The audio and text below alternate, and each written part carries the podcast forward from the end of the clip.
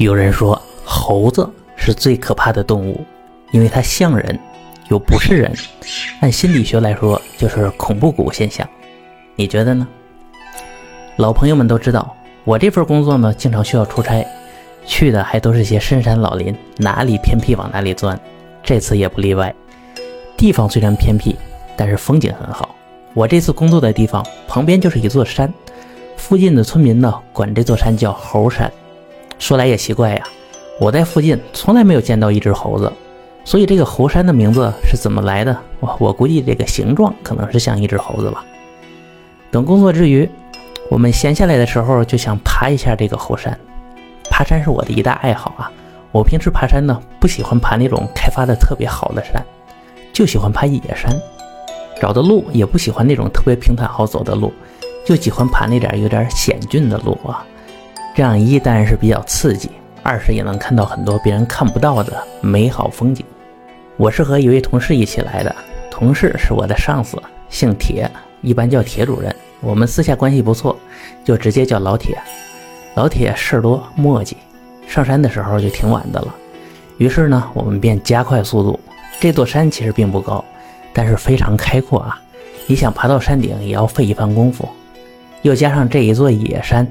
找不到特别好的路，我们就是攀岩穿林，在里边是钻来钻去啊。不过也挺有意思。爬着爬着，突然就没路了。前面呢是一个小悬崖，也就五米多高，但特别陡。幸好老铁带了点登山设备，我们俩是连拉带拽，总算上去了。这一上去，前边是豁然开朗，是一片小空地，而在这个小空地前，又是一个一线天。哎呀，这下我们都吃惊了。齐了啊！因为一线天虽然很常见，一般来说呢，就是石灰岩被不断侵蚀形成的。哎，但是这附近的地质我们都考察过，根本就很少有石灰岩，所以我们就是挺好奇的，就朝这一，就朝着这个一线天就过去了。这个一线天呢非常细长，但里边呢光滑无比。哎，等我们穿过这个一线天，好家伙，里边是一片非常宽阔的空间。就好像一个洋酒瓶子，从这个瓶口进去，里边就是这个酒瓶肚子啊。这地方由于它特殊的地理位置，里边是安静无风，简直就是一个世外桃源，非常适合扎营休息。当然，我们是当天往返，没必要扎营。这里边呢，就是一片大空地，寸草不生。但是这片大空地，它又不是一般的空地。我们就这么走过去一看呢，发现这片空地其实是。一个又一个的小土包，这个小土包是什么东西啊？大伙儿可能已经猜到了，是坟墓。但你要说它是坟墓吧，它又比坟墓小了很多，而且太多了。这东西就像田垄一样，有两个足球场那么大，密密麻麻都是这种小坟包。老铁觉得这个事儿特别有意思，他是抽出这个登山镐，对着一个小土球就开始刨。这刨了没几下，就出来点东西，给我们吓了一跳啊！这东西竟然是衣服，人穿的衣服。那你说这里边放的是什么？思来想去啊，我们是硬着头皮就又继续开挖。等全挖出来吧，发现这个东西小小的不像个人呀，其实它不是个死人，它是一个死猴子。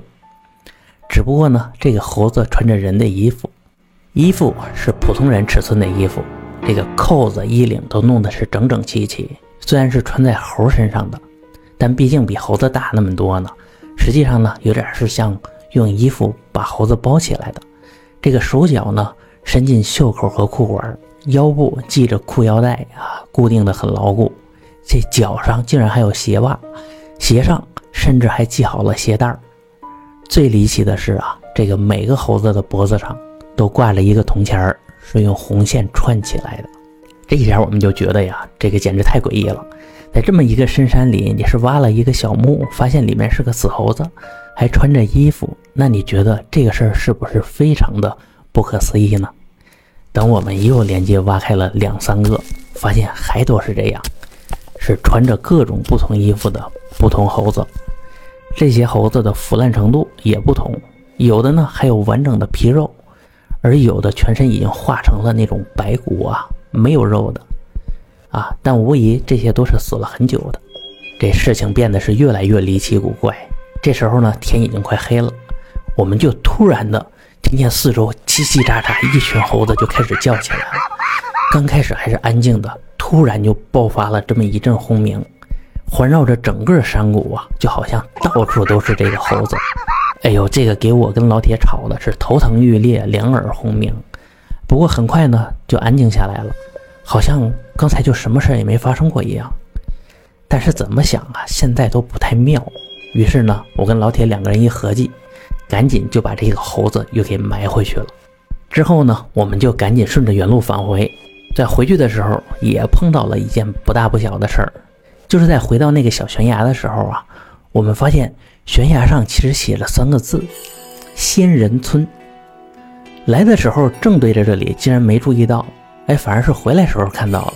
你说稀奇不稀奇？这仙人村呢，也不知道跟这些猴子有没有什么关系。等回去之后呢，我们就询问当地村民，哎，但也没问出个所以然。他们一个个解释的是兴高采烈啊，可惜当地的方言我们实在是听不懂，也没闹明白这个事儿是怎么回事。但关于穿衣服的猴子呢，我之前也说过一个故事，就叫抱丧猴嘛。就说古代的时候吧，交通和通讯都不是很发达，人们出门在外，如果遭遇不测了，都没有人回来报信儿。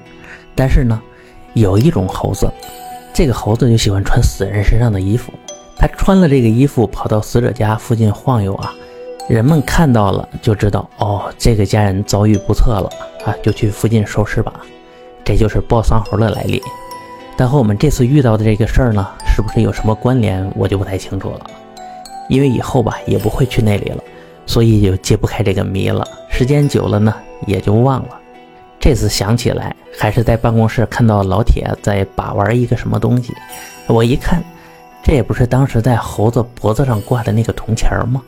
老铁还真是胆子大，这什么东西都带回来，真的没事吗？其实现实中吧，哪有那么多怪事儿？但这事儿谁也说不准的。或许几集之后，老铁就出事儿了，那也说不定的。我是老优，我们下期见。